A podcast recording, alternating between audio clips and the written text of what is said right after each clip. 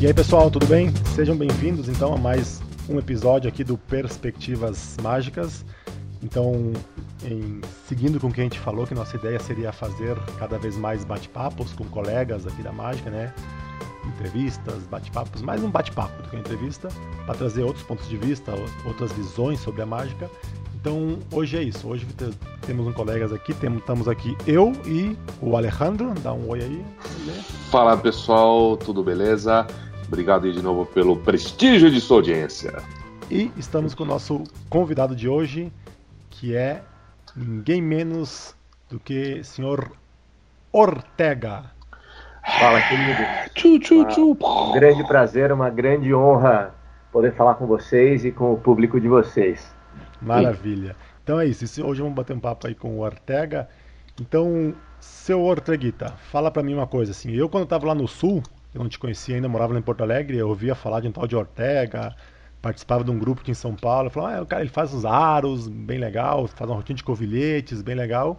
E era isso só que eu sabia. Nunca soube quem era Ortega, o que, que fazia. Então, para quem não te conhece, para quem está mais distante, ou mesmo para quem conhece para conhecer de novo, fala para nós aí quem quem é você na fila do pão, como diz. Quem é você aí na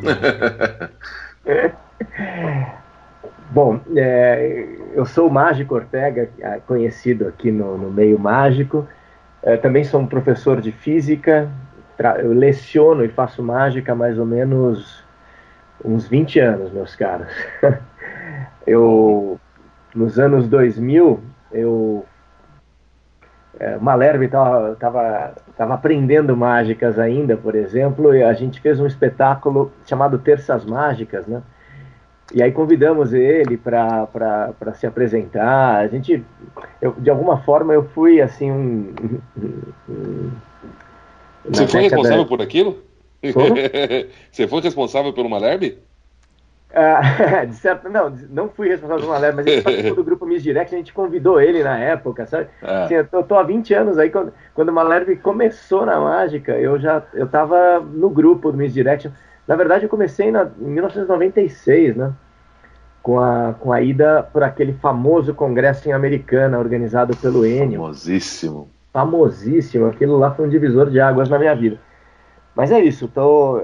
aí nos anos 2000 eu comecei a fazer, depois eu tive uns episódios em que eu tive de interromper as minhas atividades como professor e como mágico, e aí eu voltei recentemente, inspirado aí por uma série de figuras da mágica nacional, Bianco, uh, Vicky Fabrini, e aí eu fui conhecendo, fui conhecendo vocês e, e, e comecei a me, me interessar cada vez mais.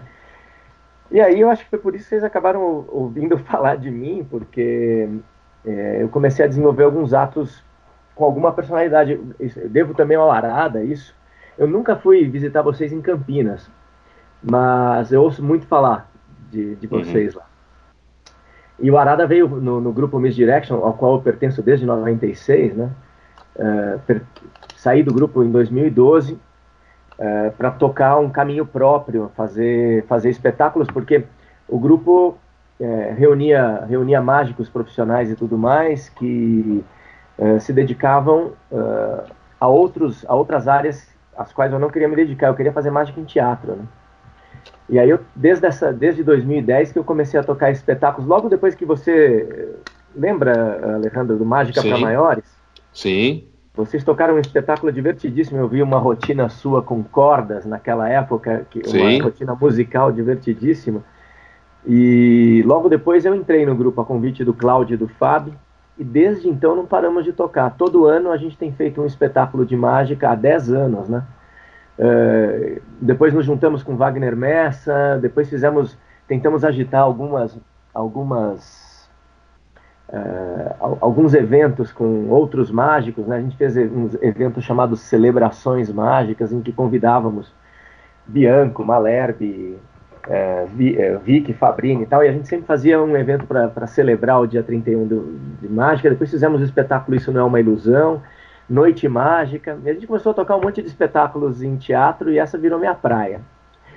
Eu Entendi. gostei muito dessa experiência. Bom, já tem bastante coisa aí, né? Agora Nossa, falei demais. Eu, Não, não, de boa. Não, não, de boa, de boa. Só pra, mas só para entender, eu entender e as pessoas também entenderem. Vamos lá. Então, antes dessa tua decisão de focar em mágica para teatro, que foi mais ou menos em 2010, né? É. Um pouco antes, talvez. Ou, você já tinha tido uma história dentro da mágica? Você já se apresentava profissionalmente na mágica é. ou não? Nos anos 2000, a gente tocou Terças Mágicas, né? Eu comecei mais ou menos ali a, a começar a querer esse, esse caminho. Mas eu tive de interromper nos anos 2000. O que, que era? O que, que era o Terças Mágicas? A, Terças além Mágicas do dia ser na terça-feira? é, é, o, é, era um evento todo que acontecia todas, todas as terças, em que uh, montavam-se três espetáculos, um espetáculo com três mágicos de palco e três mágicos de close-up. Então a gente recebia o público no teatro Crown Plaza, que ficava lá na Frei Caneca. Recebíamos o público, uh, fazíamos um espetáculo no saguão e depois convidávamos o pessoal para o teatro. Tá, então quer dizer que, que eu vi já... sistematicamente a mágica apresentada em teatros em São então, Paulo. Então, deixa eu refazer uma pergunta. Você se apresentou como, como sei lá, mágico infantil, saloneiro, corporativo? Lá? Você fez algum close down em qualquer lugar antes de antes de você colocar o pezinho no mundo do teatro? Um pouco de, eu fiz um pouco de buffet infantil, né? Festa de aniversário. Tá. Que é um ah, é? caminho. É. é. mas eu, eu, por mais que eu goste de fazer mágicas para crianças, eu não gosto da mágica no ambiente do buffet. Entendi. É um gênero da mágica, mas eu, eu gosto de fazer mágica para criança em teatro, em situações muito, muito mais atmosfera mágica. E o buffet é um negócio ruidoso para mim, sabe? Pô, que legal. Deixa eu fazer um parênteses, porque é a primeira vez que eu vejo uma colocação dessa, de repente por, por vacilo meu, mas é a primeira vez que eu vejo alguém colocar as coisas nesses termos, né? Porque a gente, muito pejorativamente falando, a gente, quando fala ah, mágica infantil ou mágica para criança, pum, já veio o pacote inteiro na nossa cabeça, quando não necessariamente tem que ser assim. Né? É. Você faz mágica para criança ou você não faz mágica para criança? Calma lá, né? Do que estamos falando? Por que, que mágica para criança tem que é, já nos trazer à mente aquele, como eu acabei de dizer, esse pacote todo e não pode ser diferente, né? Gostei do que você falou. Não, não, eu gosto de fazer mágica para criança, só não gosto de fazer hum, naquele lugar, ou seja, no não pertenço a. Né? É, ou, ou, festa particular, que é a mesma coisa, né? O, o buffet, no caso aí, é só uma. É uma enfim, não necessariamente é o espaço físico que importa, é o ambiente, é o ambiente deles, é o ambiente de uma casa também acredito que seja a mesma coisa, né? Gostei, gostei bastante. Achei legal a gente. É, é, sempre saudável revisitar esses conceitos e, e, e, enfim, não ficar preso, né? Exatamente, cara. Você é uma outra ambiência, é, as crianças ficam completamente absorvidas e elas começam a participar da mágica numa, numa dinâmica muito positiva, né? Diferente das dinâmicas de desafio que você vê mais assim, é, mais comuns em buffet, né? Da, submeter a criança a um número. É, é, é, no teatro elas nem necessita, elas estão entregues né, ao ato. Você não precisa de, uh, disparar aqueles gatilhos de controle que é comum você ver no mágico de buffet, que ele tem aquela, aquela pose um pouco indignada, sabe? Ah, você rasgou o lenço, você não sei o que então Existe, é um repertório muito específico de buffet. E no teatro, cara, você pode ver uma criança e pequena ainda, seduzida, prestando atenção ao, aos aros chineses, né? sem você precisar daqueles, é, daquelas Sim. rotinas típicas de buffet, que a mim não me agradam muito. Sim, se cria, se cria outra relação, né? Delas. Totalmente diferente. Né? Se cria outra relação totalmente diferente. É outra né? relação. É outra relação. E, então, desde o início da tua carreira, você optou por esse caminho do teatro, né? Fala, não, quero, meu, você descobriu que o teu lugar era esse. É, é, os outros caminhos não me satisfaziam muito. As festas em família, não. As festas institucionais, também não. E, você, ah, e você citou que eu me sinto é no teatro que você consegue espaços. agredido. Agredido no sentido de que é, oh. é assim, eu não sei o que eu estou fazendo lá. eu estou fazendo, estou lá divertindo as pessoas, mas eu, eu me, não é o espaço onde eu me sinta livre para me expressar artisticamente. É, eu tá, tô... fala um pouco mais, que você havia falado que no teatro que você consegue criar atmosfera mágica, né? É. É, consegue ter mais chance né, de criar atmosfera mágica. Então é um dos principais motivos que te levaram o teatro. Atenção das pessoas. Eu vou te dizer, vou te dizer agredido. Uma vez numa festa de final de empresa, né? Eu tô, tô lá fazendo os aros chineses e passa o garçom na minha frente com a bandeja. É uma coisa é muito comum para todo mundo, né? É Todos comum, todo mundo sabe. Isso, né? é, uhum. As pessoas estão comendo, estão vendo. Não é o que eu curto fazer, mas já fiz e, e entendo, entendo o sentido de trabalho.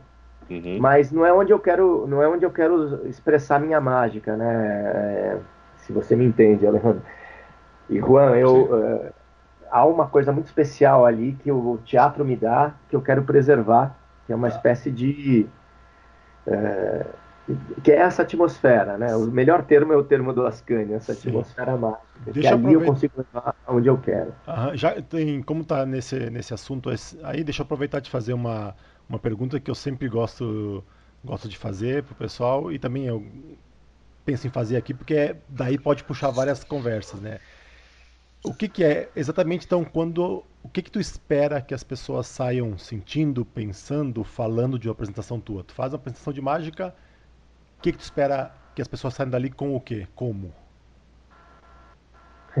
Olha, com uma diversidade de sensações de encantamento e a necessidade de contar para outra como foi o espanto dela, né? Eu, então, puxa, eu, eu, eu, tenho um colega meu que é professor que estava muito curioso, trabalha comigo na escola, mas muito curioso por ver o espetáculo, ele ouviu falar e tal. E ele disse que no, durante o ato dos aros chineses, uma lágrima correu nos olhos dele, sabe? Isso daí para mim é uma. Ele ficou, ele ficou emocionado porque ele, ele se sentiu sensibilizado naquele momento. Uma outra, que é uma professora de, de, de, de literatura portuguesa, foi assistir também o meu. e adorou o ato do malandro porque adorou que ele fosse expressado de forma poética. E ela ficou conectadíssima com aquela figura. Então. Então essas coisas são, são emoções diversas, mas o, o que mais eu busco é quando é ouvir o ó das pessoas, né? Que é, eu quero que as pessoas se assombrem e compartilhem seu assombro e se sintam por um momento uh, levitando ali, né? Assim, eu quero que a mágica toque as pessoas. Caramba, adoro. Altos desafios, né? quero produzir. Bom, sabe, a sensação que, de absurdo que vocês produzem. É uma sensação que eu, eu é muito louco quando é, quando um mágico vai assistir mágica, a gente não experiencia mais a sensação do assombro porque sabe quando a coisa quando a coisa é feita. Mas naqueles raros momentos em que a gente é capturado pelas estratégias de um mágico, né, pelas, pela arte de um mágico, é, é uma sensação impagável. Para mim, uma das sensações mais prazerosas da vida é a sensação você é um cara que se entrega, né? Você, você é um bom público, não é? Você é um cara que eu dá toda a chance para embarcar na, na, na, viagem do artista e, né? Pelo que eu, eu percebo eu, de vocês. olha, é muito difícil, é, é duro para nós que sabemos como faz, mas eu às vezes me entrego de tal maneira que eu nem mais abro mão, não, não, involuntariamente abro mão de saber como a coisa é feita e me, e me satisfaz. É. Com aquele mesmo prazer você tem quando você é criança, sabe? E faz e você faz a mágica diante do espelho. Não sei se isso já aconteceu na vida de vocês, mas eu ficava Sim, contemplando claro. a mim mesmo no espelho para ver um efeito de mágica. Tá? E eu, eu, sou eu que estou fazendo, mas eu curtia ver a bolinha desaparecer. Eu sou eu que estou fazendo, mas eu curtia ver a minha bola zumbi no espelho. Sabe o que eu estou falando? Já sentiu Sim. isso alguma vez? É ego é. que chama isso. É, pode ser uma espécie de. Não, tô brincando. Idolatria, não, de egocentrismo, mas não é isso, mas não é a isso que eu me referia. Narcisismo. É, é o prazer. Não, não é, entendi, claro. Você está sacaneando, mas é, tudo bem, pode até ser uma forma de narcisismo, mas ah, eu, eu tenho prazer em ver um ato de mágica bem feito, cara. Tá bom, agora então deixa eu te perguntar uma coisa, porque é, os teus, os teus teus três principais atos, vou dizer assim. É, é, eu não, nem poderia falar isso porque eu nem conheço toda a tua carreira, mas a gente está falando do, do trapaceiro poeta, né? Acho que esse é o nome, né? É. É isso. O dos aros chineses e dos covilhetes. Dos covilhetes. Você tem mais trabalhos fora esses três, né? Você desenvolveu outras coisas, experimentou outras linguagens ou não? Sempre foi mais ou menos É, eu apresento outros que não, eh, que não são, por exemplo, uma versão de, de carta na corda. Uhum. Uh, e tenho e tenho coisas de cartomagia e tenho outras coisas de palco, mas aí já são é, ainda não estão com o formato final que eu quero. Então, tá. por exemplo, esses três um são os teus bolas... principais atos, então posso então, afirmar. um ato de bolas Excelsior que eu apresentei nos Terças Mágicas uma vez. Tá. E, e o Caetano Miranda curtia muito esse ato. Ele, tá. Eu apresentei com ele numa noite, ele falou, nossa, você vai abrir com bolas Excelsior? Vou, quero fazer com bolas Excelsior e tocando tango e jazz, né? Tocando uma, eu curto muito bolas excelsas, curto muito manipulação. Eu, eu tenho um repertório até grande, mas eu para eu transformá-lo num ato final ainda faltam elementos. Né? Por exemplo, uma versão de bengala bailarina como bêbado, em que a bengala foge da minha mão, uma versão de, de bolas Excelsior como jogador de golfe. Tem coisas okay. desse tipo. Então vamos lá, deixa porque estamos caminhando. Okay? Quem ainda não, não viu o trabalho. ainda no formato final. Tá bom. Quem ainda não, não conhece o trabalho do Ortega, né? Tá convidado para ir atrás. Você tem algumas coisas aí na, na, no YouTube, enfim. Agora, a gente que te conhece, nós temos, nós, nós sabemos que está presente sempre um, um forte elemento de narrativa nas tuas Sim. apresentações, nas tuas performances. Há sempre uma narrativa, há sempre algo para acompanhar. E são, são dois. É, eu queria te levar essa conversa. Temos dois caminhos para levar essa conversa. O primeiro deles, que eu acho muito útil, acho que a gente já conversou sobre isso em algum momento, é que muitos dos nossos colegas confundem ter uma narrativa com ter historinha. Ou ter personagem com ter texto decorado e ser alguém, sabe? Ah, mas qual é o teu personagem? Qual é? E quando não é assim necessariamente, você tem os dois casos. Você tem o teu trapaceiro, que ele é sim um personagem com uma vida própria, um figurino, um jeito de falar, etc. Mas você tem um número dos, dos aros, por exemplo, que tem toda uma narrativa que é sem fala. É, e, eu, então, eu queria só que você discorresse um pouco sobre esse aspecto de que a galera não confunda, né, entre ter a persona artística, entre ter o personagem, entre você comunicar algo e ter que criar uma historinha. E quem te assiste sabe que você não está só ali em pé, como qualquer artista normal, é, mostrando, olha como eu sou foda, olha como eu sei fazer isso, olha só que legal, ah, e eu coloquei o aro, e eu tirei o aro, e eu coloquei o aro, e eu tirei o aro, e eu, é, você propõe alguma outra coisa além nas entrelinhas para as pessoas. É, o eu acho que isso bacana. Não é alguém que está desafiando a plateia, né? É alguém que está é revelando é palavras, está né? ajudando a plateia a se proteger, né? Porque ele fala, olha, quando o trapaceiro mostra a carta assim, é, uma pessoa cruza os dedos achando que vai ganhar, a outra de joelhos reza uma prece, mas cuidado, nada é como parece. Ele vai ajudando as pessoas. Claro, mas exatamente. nem, né? nem, nem, por um segundo, nenhuma pessoa da plateia acredita que esse cara é um trapaceiro. É claro não, que não. Né? Há uma coisa lúdica aí por trás. É um jogo. Vou te contar é um uma vou brincar com você. Então, queria que você falasse um pouco mais sobre essas propostas assim. Tá. Antes de, de chegar essa diferença de, de um roteiro, de uma história e de uma historinha, né, como você discerniu, Alejandro, eu queria depois até que você especificasse um pouco mais se é o que eu estou pensando, mas é, o ano de 2011 foi um ano assim divisor de águas na minha vida por causa do Arada, que é um super cara querido, e ele me ajudou muito, assim, me mostrou muitas coisas nos poucos eventos que eu tive, nos poucos encontros casuais com ele, aquela, aquele manancial de conhecimento me ajudou muito na vida. O Arada foi fazer um, foi, eu fazia parte do Miss Direction na época, ele foi fazer um, um evento lá, uma, uma palestra sobre a escola alemã, eh, do, e o livro do Eberhard Riese, Fundamentos, um livro em que ele fala sobre construção do personagem, sobre a narrativa na margem. Agora o bicho vai pegar, agora vai ficar bonito isso, eu sei que você é muito próximo do Wagner, o Wagner adora esse livro e eu sei que o Arada detesta esse livro. Vamos lá! É. Não, pois o Arada, você não sabe, foi um evento. O Arada fez três palestras lá, ele, ele mostrou o livro para a gente, nós ah. lemos esse livro e depois, como proposta, a gente tem um espetáculo no final do ano do Miss Direction chamado Miss Me, era o, era, o, era o festival de. Os mágicos internos do Miss Direction tinham a tarefa de, é, em cima de um personagem, produzirem. Teve o cara que fez o ladrão, teve o cara que fez o ladrão mágico, o, o meu era o fazendeiro, mas eu fiz um caipira mágico que, ao som de luar do sertão, chega num cenário desolado e faz florir o cenário, depois reconstrói o cenário que está todo quebrado com mágica põe estrelas no céu e termina pondo a lua no céu, que eu fiz com a Dama da Noite. Eu ia fazer uhum. com bola de Oquito, mas eu não tinha, então eu fiz com a Dama da Noite. Eu recriei um cenário de sertão, tudo inspirado na obra do, do, do Eberhard, que depois o, o Arada depois o Arada critica no seu trabalho, de certa forma, quando ele, ele distingue mágica de teatralidade, né, da teatralidade. Ok.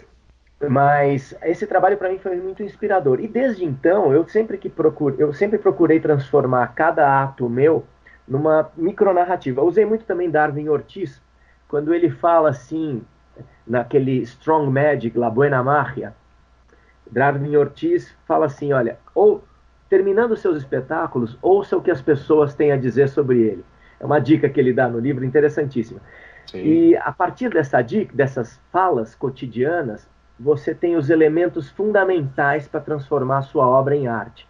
Então, eu vou dar exemplos. Você vai aprimorar seu ato. Uh, quando eu saí, terminei uma vez um ato de covilhete em, em, em BH, duas coisas as pessoas perguntavam. A primeira delas, em BH me deram uma mesa com um pano até o chão. E aí uma pessoa no final do espetáculo dos covilhetes virou para mim e falou: "Escuta, eu sei que mágico não conta, mas posso fazer uma pergunta? Embaixo da mesa tem uma pessoa, não tem?" Eu tive a mesma sensação quando eu vi o Michael Amara em Americana, que tinha uma pessoa pondo a bolinha em cima da mesa, era a única explicação possível. Hum. Aí eu falei, olha, não tem, você quer dar uma olhada embaixo da mesa? E foi a pessoa levantar a cortina da mesa e ver que a mesa estava vazia, para aquela para a cascata de assombros que ela tinha guardado é, se fazer verdadeira. Ela fez o, vários ossos naquele momento. Fez, Nossa, ó, oh, oh, oh. Uhum. Então como é que a bolinha apareceu? Então como é que aquela fruta apareceu? Então como é? Então, então, então ela já não tinha explicação. E aí o Darwin Ortiz fala, bom, se a pessoa acha que o segredo era a mesa, faça com uma mesa fina. Se ela acha que o segredo é a sua manga, faça com uma manga arregaçada. E, e o outro conselho que ele dá é, as pessoas pedem o quê? O que, que elas falam no final do show? Você faz mágica com dinheiro? Você faz isso? Então faça mágicas com dinheiro. O dinheiro está no imaginário. Multiplicar dinheiro, aparecer, desaparecer dinheiro. Então ele usa as falas das pessoas e o imaginário da mágica como um elemento criador, né? E, por exemplo, jogos, dá para ganhar sempre no jogo? Uma pergunta que sempre me faziam. O trapaceiro está inspirado nessa pergunta. É, as rotinas de Tricadmonte e tudo mais são sempre é, gambler versus, versus magician, né? Uhum. São rotinas que respondem essa pergunta de certa maneira. Então, as minhas rotinas, de alguma maneira, elas ou elas estão ligadas a um elemento lúdico da mágica que sempre me chamou a atenção, como é o caso dos aros chineses, uhum. ou elas estão ligadas a essas perguntas que, eu, que, que depois da palestra do Arara e da leitura do Darwin Ortiz, que me foi sugerido pelo Tubino, uh, em 2009, eu comecei a, a, construir minhas rotinas em cima desses propósitos. Primeiro, trabalhar com as questões do imaginário, multiplicar dinheiro. Uh, qual, qual, é a primeira mágica de um mágico? Como é que se aprende mágica? Perguntas que me faziam. Então eu tenho uma rotina sobre a primeira mágica de um mágico. Eu tenho uma rotina. Você sabe que num. Uh, o Marcan, no livro dele, nos, livros, nos quatro livros dele, uhum. gostou muito de uma rotina que eu fiz sobre o hábil ele que ele chamou de hábil mágico que é uma rotina em que eu mostro os passos iniciais de um mágico para conseguir achar as, as, quatro, quatro cartas iguais num baralho. Né? E ele, e ele citou no livro dele essa rotina como uma uhum. rotina que eu estava já nessa busca de um o que que uma como é o que que uma como é que se aprende mágica qual é a primeira mágica que um mágico aprende é, existe, que, como é que os mágicos vivem quais são os hobbies de um mágico essas perguntas que as pessoas me fazem eu fui anotando e eu queria fazer rotinas para responder a, toda, a todas elas, sabe? Eu curti muito essa dinâmica. Entendi. E é importante também falar desse encantamento por algum elemento como dos aros chineses e que ainda não viu, que, que vá atrás e assista essa rotina Ô, dele, Alejandro, que é muito vocês legal. Vocês mesmos, né, Juan? E, vocês mesmos é, trabalham um aspecto do imaginário para mim, né? Aqui são a, é a figura do charlatão. Vendedor. Sim, sim, claro. Esse é um elemento claro, claro. para mim preciosíssimo. Uhum. Agora, a, e a outra, a, a, outra vertente da conversa, que eu queria que você discorresse um pouco, é a, até que ponto ou, ou você concorda, como você lida, porque você já falou aqui várias vezes, o teu objetivo é que as pessoas saiam com algo, é, é, é, é, é proporcionar essas emoções que, que eu, eu ultimamente estou chamando bastante de assombro, né? Que é a, coisa do impossível, isso é para você relevante, isso para você é importante e tal, mas você tem sempre uma narrativa. Sim. Em certa medida, a narrativa às vezes não enfraquece o efeito mágico, porque tem narrativas que não te permite dar a examinar algo, não te permite comprovar determinadas circunstâncias e condições que poderiam ser úteis para reforçar a impossibilidade. Enfim, impossibilidade e, e narrativa. Como você lida com essas duas forças é, é, racionalmente? Me explica um pouco melhor qual é a contradição que você vê entre a narrativa quando você, e o Quando você propõe uma ficção, quando você propõe uma narrativa, uma ficção, que vai além da narrativa, você pode estar enfraquecendo a impossibilidade. Por exemplo, o teu jogador poeta, se ele mostrasse as cartas, se elas fossem examinadas antes, se ele tivesse um compromisso com a realidade ou com realmente um impossível maior, eh, poderia, ah, não seria ele, não é?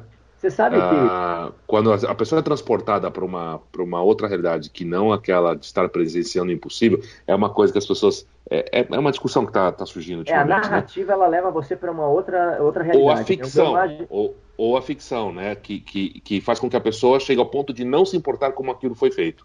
É tão bonito, é tão poético que já não me importa como a bolinha apareceu.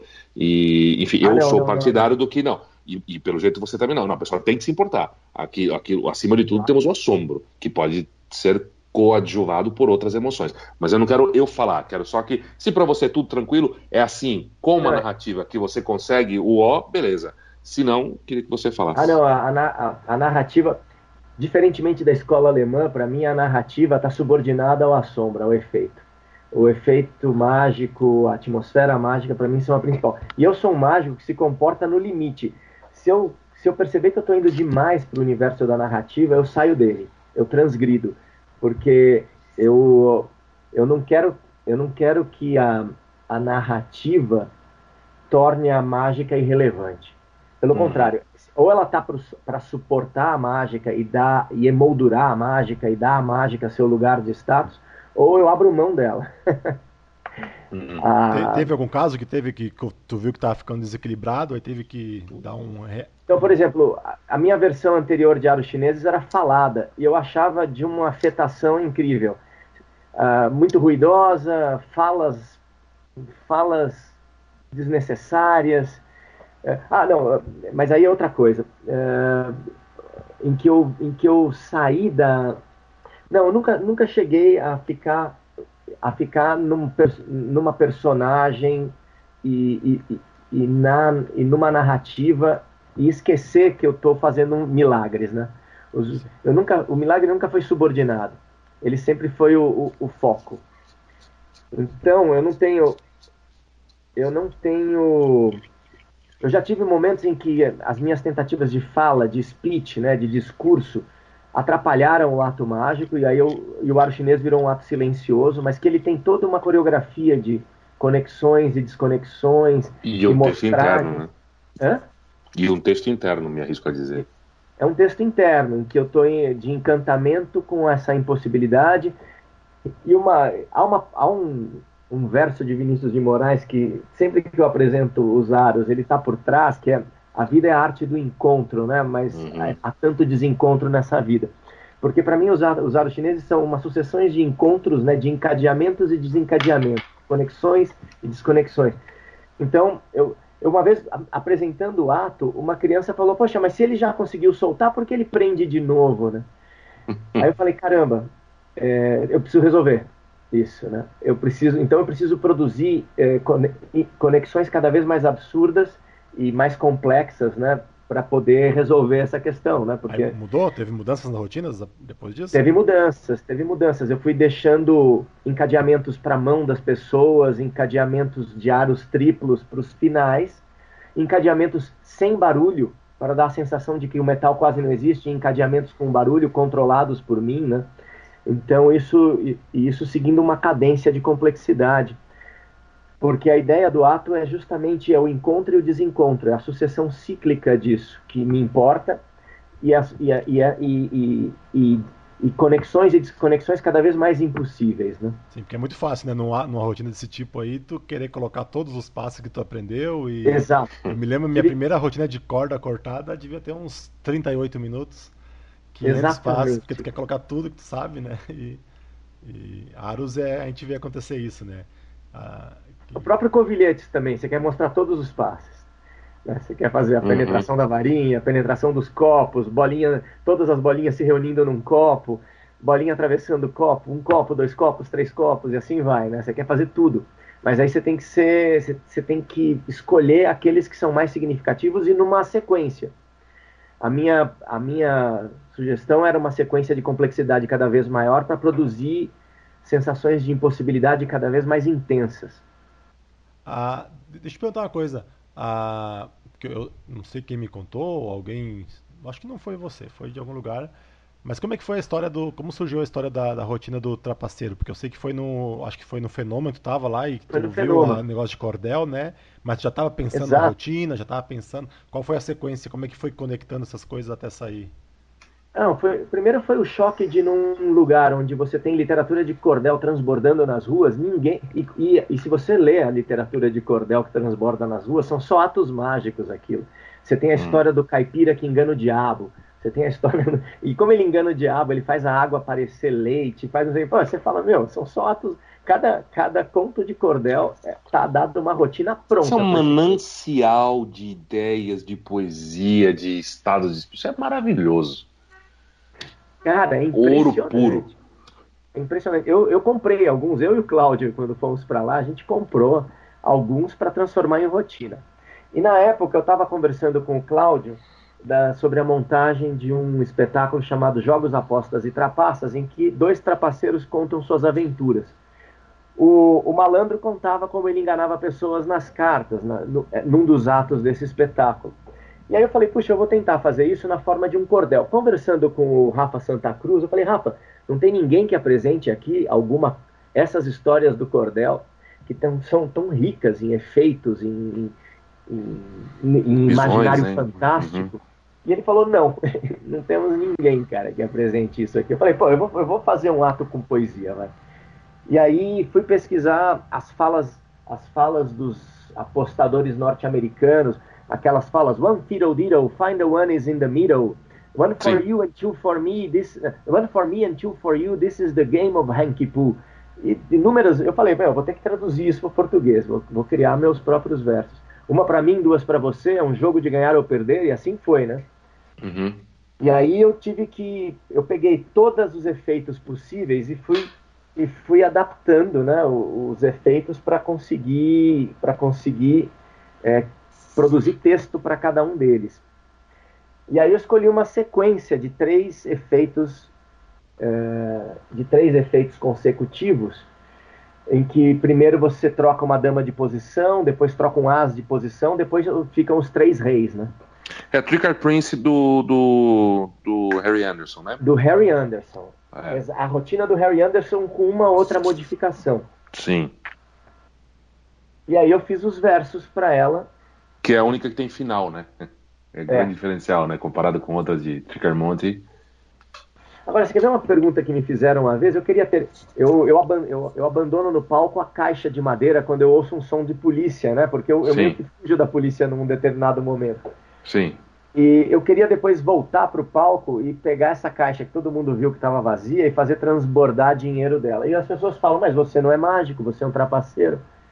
Eu falei, não, eu sou um cara que não importa se eu seja mágico ou trapaceiro, eu estou criando efeitos de impossibilidade. E eu estou gerando dinheiro também, né? É, e lida com dinheiro. Uma coisa que esse trapaceiro não faz, por exemplo, é produção de dinheiro ou multiplicação de dinheiro.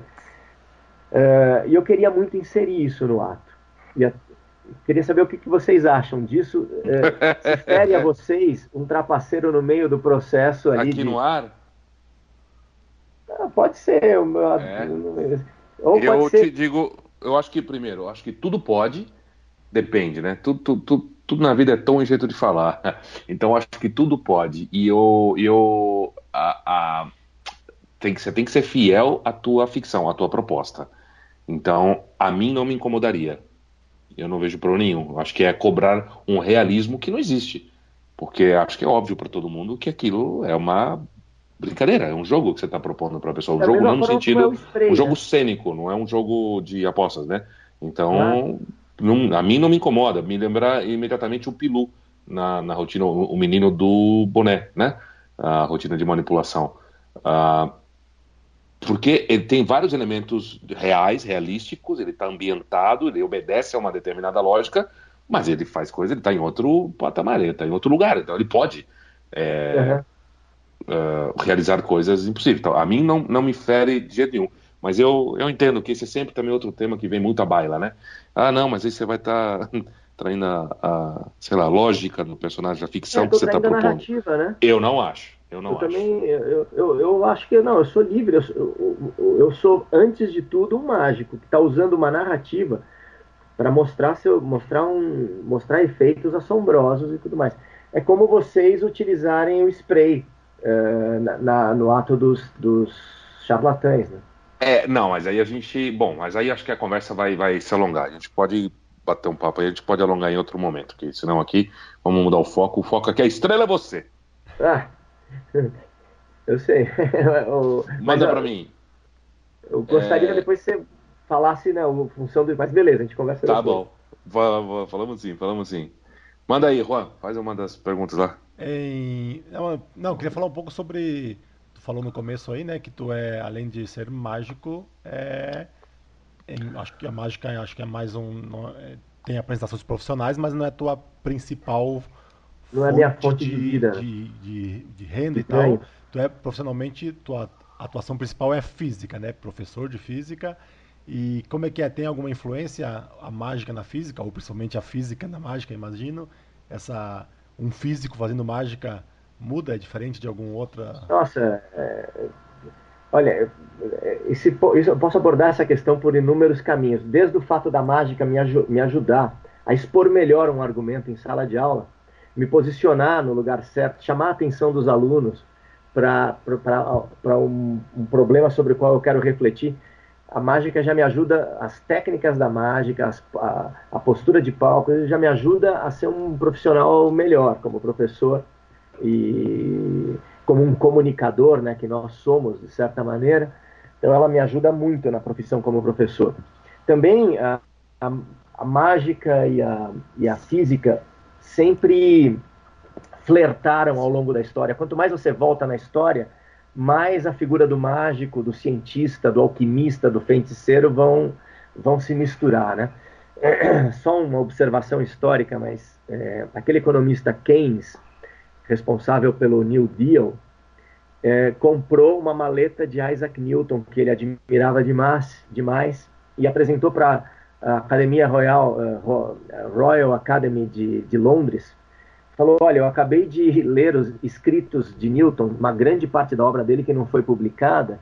Eu, vou, eu posso afirmar com, com muita segurança que a maior parte da produção desse cientista é de alquimia, cara. E eu vou dizer que ele não é o primeiro cientista do mundo moderno, ele é o último dos magos do mundo uhum. antigo. e então, assim, os cientistas, os físicos, os alquimistas e tal se encontraram no passado, flertaram no passado e foram. Se a, se a ciência moderna pode reclamar uma paternidade, é a dos, é a, é a dos mágicos e magos daquela época, cara. Então, é, a, uma coisa que eu quero desenvolver ainda é, é uma, um espetáculo sobre esse flerte, né? O mágico e o cientista. Apresentar, uhum. apresentar um, o que um alquimista faria no palco? Como um mágico pode recriar a figura de um alquimista? Eu posso fazer é, transmutar metais, eu posso é, produzir produzir inesgotavelmente elementos, eu posso mudar a cor de líquidos e tudo mais. Eu gostaria ainda de fazer algo nesse sentido, sabe? Uhum. Então, já nisso ou só, só, só nas ideias? Sabe né? que a, no mundo das ideias? a minha monografia no final do curso de física propõe uma propõe um pouco desse trabalho. Eu comecei a elaborar um espetáculo de mágica com ciência, em que eu, apres eu apresento com mágica os grandes efeitos da ciência. Né? Isso é uma, é uma outra abordagem também. Por exemplo, quero falar do fóton eh, luminoso e do, e, do, e, da, e do modelo de luz proposto por, por, por Albert Einstein, a noção de fóton, que é uma noção quântica de luz. A luz, imagina uma lanterna ser explicada como as, a luz como as gotas de água que saem de um chuveiro. É, é, são as, a, a, lanterna é um chuveiro de luz pensado em gotas. Né? Essa era a concepção de Einstein. E a rotina que dá para fazer com isso é muito semelhante a que o Jason Latimer fez uh, com o laser. Lembra a rotina dele? Lembro, que ele pega as gotas do laser verde, interrompe o laser verde e tudo mais. Einstein é o criador do laser e Einstein é criador na noção de gota de luz o fóton luminoso, né, o quanta de luz. Imagina a rotina de Jason Latimer apresentada por Albert Einstein. Uhum. em que ele pega e fala: Eu fui criador disso, mas eu não cheguei a ver isso. E aí ele manipula o fóton, joga o fóton na parede, recolhe o fóton e, e, e se você ainda usar ele, é, é, elementos gráficos, né, como, como projeções e tal, você pode fazer muita coisa. E fazer um belo espetáculo de história da ciência com mágica, né? Que é um dos, é um dos projetos que eu, que eu carrego aí há uma década para fazer.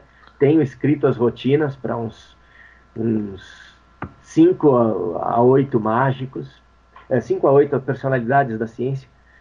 E em breve eu pretendo pelo menos fazer um ou dois personagens desse. Ah, legal. Entendi. Nossa. Mano, quer compartilhar com a gente algum grande erro que você tenha cometido? Um grande erro? É. Uh, defina algum grande erro. Porque... Não, você, o que você quiser. Não errar uma mágica em público. Isso todo mundo faz, mas de repente ou também, né? Mas um grande pensamento errado, uma ideia que você teve que foi bizarra, que você achou que ia ser uma coisa e foi nada a ver. Uma cagada mesmo. Putz, grila, cara. Eu... Ok, próximo. Uh, todos uh... todos uh, de erros, de erros cênicos, erros de palco, assim. Eu sempre dei muito a cara para bater, sabe, Alejandro? E aí eu, eu penso muito como esses erros foram uh, me ajudaram a reformular minhas concepções de mágica, minhas apresentações e tudo mais. Mas, eu estou aqui pensando. Não se preocupa, não perde tempo nada. Só para só para ver se vir alguma coisa na tua cabeça. Algum arrependimento? Um...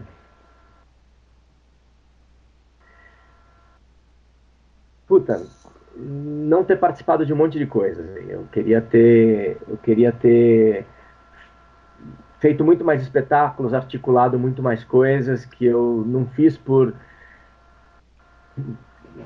ter começado mais cedo em certas coisas, participado de mais.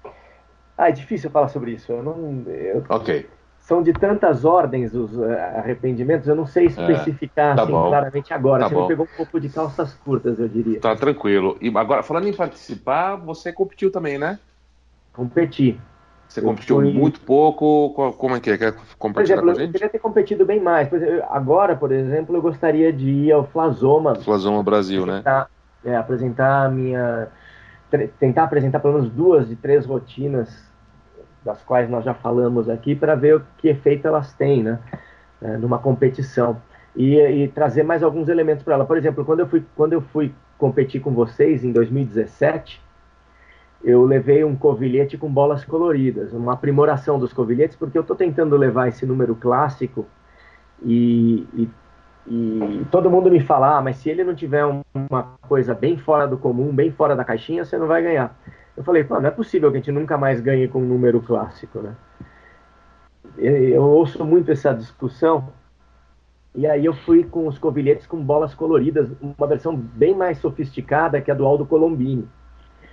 Ela é impressionante, mágicos vieram comentar comigo que ela é impressionante, mas também não foi suficiente para ganhar o Flasoma. Né? Então eu ainda estou pensando que, como é que eu faço para que os meus números clássicos tenham alguma alguma condição num congresso internacional. Quando eu fui para o quando eu fui para o Intermagic em Bogotá, o, o organizador, como é o nome dele? Esqueci agora.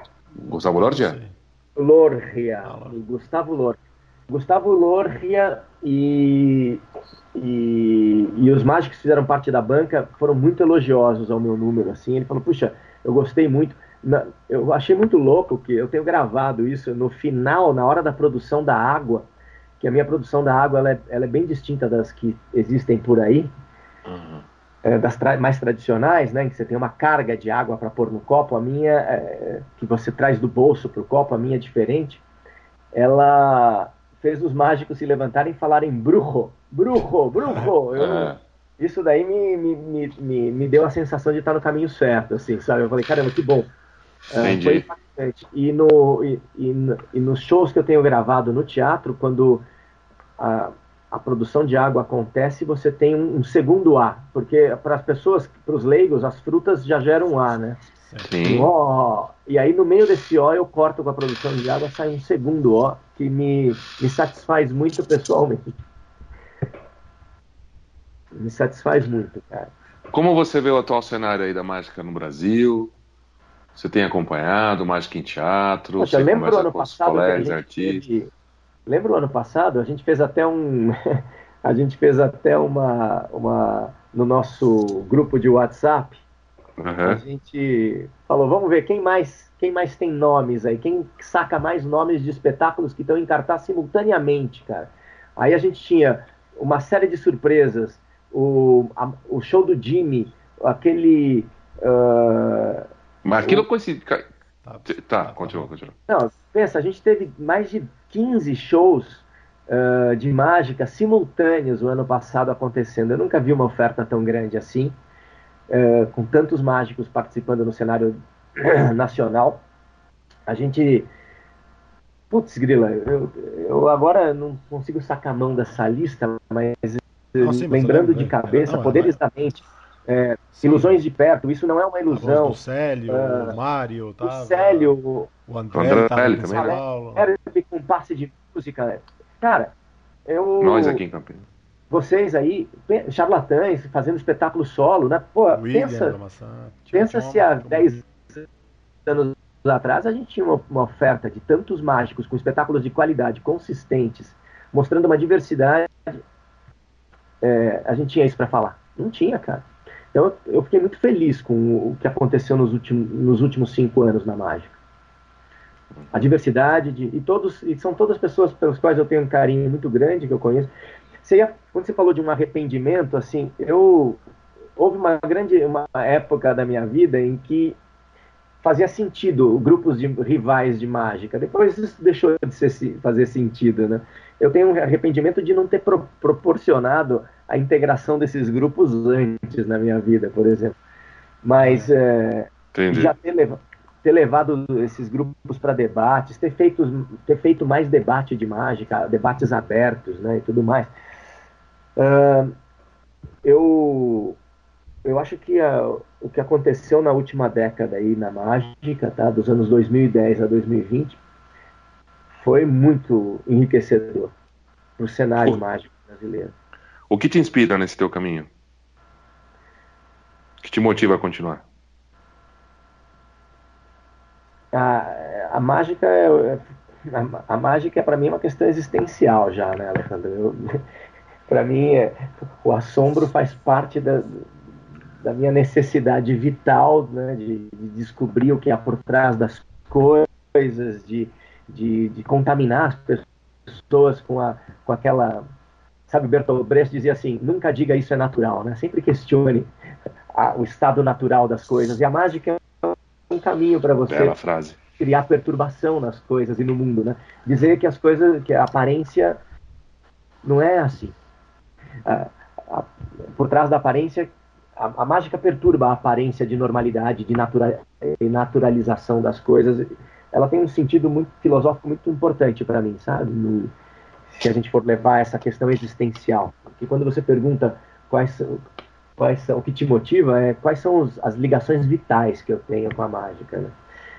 Então eu tô na Boa. física e na mágica porque elas elas me obrigam a, a desconfiar do existente. Mas, mas, é, mas a Terra é plana? Olha, eu vi um cara que fez uma montagem com fotográfica genial. Ele provou que uma bola de basquete é plana. Para isso, ele Ah, usou uma microcâmera dessas que você usa para ver o interior do, de células e tal. Ele põe- posicionou essa microcâmera na superfície de uma bola de basquete e a bola ficou plana, né? Então, dependendo da sua pequenez, ela é plana. Ótimo, Ah, uou, uou, uou! ótimo essa. O micróbio ela é plana. Cara, que delícia de frase. Putz, ainda posso falar isso? Ó, segundo os cientistas, tudo com a tua pequenez. Que linda, obrigado. Cada um interprete como quiser. achavam que a. Terra era plana, se... Legal. se repete como quiser. Eles achavam que a Terra era plana, embora Aristóteles tinha certeza que ela fosse redonda, ele viu a sombra dela projetada na Lua. E, e, e Eratóstenes, o, che, o chefe da biblioteca de Alexandria, ele calculou com uma precisão assombrosa, de um erro de 2%, a circunferência da Terra. Ele chegou a 40 mil quilômetros e a circunferência da Terra é 39.400. Que isso. E Eratóstenes que... calculou a circunferência da Terra. Ele falou: olha, o mundo que conhecemos, ó reis de Alexandria, ele tem 10 mil quilômetros ao, ao redor do Mediterrâneo, pois a Terra tem 40 mil de circunferência. Imagina os territórios, os territórios que há por aí que a gente não faz nem ideia. Caraca. Mas, enfim. Uh, os gregos já tinham condições de falar de terra esférica com muita propriedade. Pena que a biblioteca foi queimada e a gente, se ela não tivesse sido queimada, dizem alguns cientistas brincalhões, Jesus Cristo usaria iPad, né? Porque os caras estavam muito adiantados na, que massa. na elaboração de teorias científicas. Que massa, muito bom, muito bom. É, alguma indicação para quem nos ouve? Uma indicação... indicação. É, sei lá, indicação, conselho, dica, pensamento, algo que você gostaria de compartilhar com quem nos ouve? Você me permite. Nossa, eu não estou achando o livro. Eu, você me permite a leitura de um trecho de Nietzsche? Ué, senão eu estava comentando. Peraí, só se for para só se for para encerrar, Juan, você quer falar mais alguma claro, coisa? Claro, só tem... falar antes disso, porque provavelmente aconteça de novo, ou, ou espero que seja um trecho mais fácil. Eu comentei com uns amigos esse dia, eu falei, cara, eu sou muito burro. Eu comecei a ler um livro que eu tinha aqui, não sei por uma época eu comprei um livro de Nietzsche, eu tinha Humano Demasiado Humano. Aí eu fui ler, o prólogo eu não consigo, eu leio um parágrafo, eu não consigo chegar no final do parágrafo, não consigo entender o que significa as frases. Eu, cara, me senti muito burro. Então, por favor, elucide-me aí. Olha, é, Nietzsche é um pensamento muito explosivo, ele escreve em axiomas, né, em, em, em não, é, é axiomas não é o termo, perdão, aforismos. Aforismos são frases curtas com alto poder de síntese, né? E o, eu vou, se você quiser que eu sintetize em poucas palavras o pensamento de Nietzsche, ele, já que Deus está morto, sobrou ao homem a liberdade para escolher seu destino, sua moral e a, e a, a criação de mundos possíveis. O homem é livre o suficiente para refundar tudo em que ele acreditou. Uh, ele diz que no, em dois livros fundamentais, Gaia Ciência e o Aurora, que você, que a, as morais humanas são frutos da preguiça e da acomodação do homem.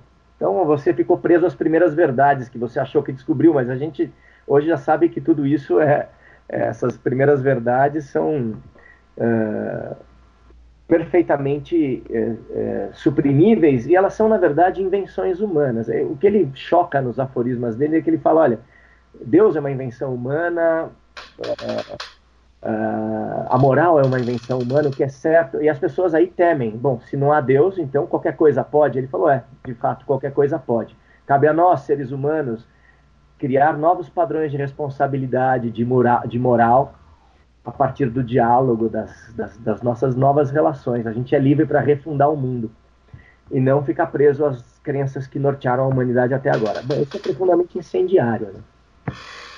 E aí ele tem um aforismo, que é o aforismo número 6, em que ele fala o prestidigitador e seu contrário, que é o cientista. Ele fala, olha, é, o, eu, eu, não vou ler o aforismo, mas eu vou, eu vou sintetizá-lo. Ele fala assim, ó, o mágico fala para você que tudo que você vê é tudo que existe. E ele pede que você acredite naquilo. Ele te dá para tocar as cartas, ele te dá tudo assim, e é tudo que existe. E ele pede que você acredite apenas nisso. O cientista, diferente do mágico, disse que aquilo que você vê é apenas a aparência, porque atrás daquilo há muito mais a ser descoberto. E o cientista pede que você vá além das aparências, e o mágico pede que você fique preso a elas. Essa é o aforisma número 6. E ele fala que o mágico te aprisiona na aparência das coisas. Bom, é, com isso ele abre uma reflexão sobre as, a nossa, o fundamento da, das nossas crenças, fundamento da nossa moral, o que é certo, o que é errado na humanidade e tudo mais.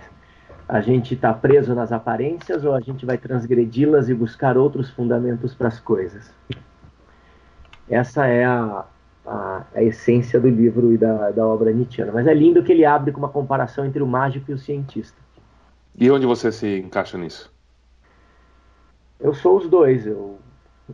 Parece uma contradição ambulante, mas é, viver em contradição para mim não é nenhum problema. Eu acho que a gente sempre tem que viver perguntando e dialogando para fundar os mundos possíveis e não ficar vomitando verdades e ficar vomitando uh, morais ressecadas, uh, formas autoritárias de impor ao outro o que, o que ele deve ser ou não ser. É isso. Eu, eu sou, um, eu me insiro nisso produzindo um diálogo entre o mágico e o cientista e não um embate ressequido. Muito é. bom. Juan, você lembra alguma coisa daquela história que ele contou lá naquele bar lá em Buenos Aires? Não, lembro. Como é que era? Essa história famosa que você conta, Ortega? É, Vocês devem imaginar, quem nos ouve deve imaginar o, o, o, horário que era, o grau etílico. Estava bebendo à noite. É. Mas do que? que eu, eu sei que eu, eu ria, que eu não, eu, eu não parava de rir, e eu só queria recomendar aos nossos ouvintes isso. Se um dia você tiver a oportunidade, sente para tomar uma canjibrina com, com o Ortega e peça para ele contar a história assim, porque é, juro para você que você vai era, rir era... muito. É, uma dessas histórias era que eu socorri um ciclista. Eu estava voltando do espetáculo mágico, de mágica, do ensaio no JK, umas 11 da noite, na livraria da vila do JK. Eu estava numa ciclovia chuvosa, caiu uma garoa fina em São Paulo, e na minha frente vinha um, passou por mim um ciclista que a mais ou menos uns 50 metros de mim escorregou e, e, bateu a cabeça violentamente no chão, ficando com o corpo enrijecido. Sabe quando você, sabe aquelas quando você toma uma pancada, um atleta toma uma pancada e ele estica os braços e as pernas, Sim. sabe? Já viu isso no UFC, por claro. exemplo? Uhum. O ciclista caiu no chão, ele chicoteou a cabeça. Agora, o mais assustador é que ele estava. Eu coloquei ele, ele estava desacordado, a cabeça dele estava sangrando. Eu, procurei, eu procurei o corte na cabeça e aí, quando eu vou arrumar o corpo dele, eu percebo que ele tá sem os polegares, cara. Isso daí me chocou. Mas eu fiquei procurando por alguns segundos os polegares em desespero até eu perceber que ele não tinha mesmo os polegares. Isso foi uma das causas de ele ter caído de bicicleta. ok, ok, ok. Vamos parar por aqui, porque eu, eu não tenho. Um calafrio me percorreu a espinha quando eu estava socorrendo um cara ensanguentado e ele tava sem os polegares, bicho. Eu falei, como é que esse filho da mãe me perde os polegares numa queda de bicicleta? Aí eu falei, eu respirei algumas vezes, peguei a mão dele para olhar, e de fato ele não tinha, cara. E você tinha um em cada bolsa.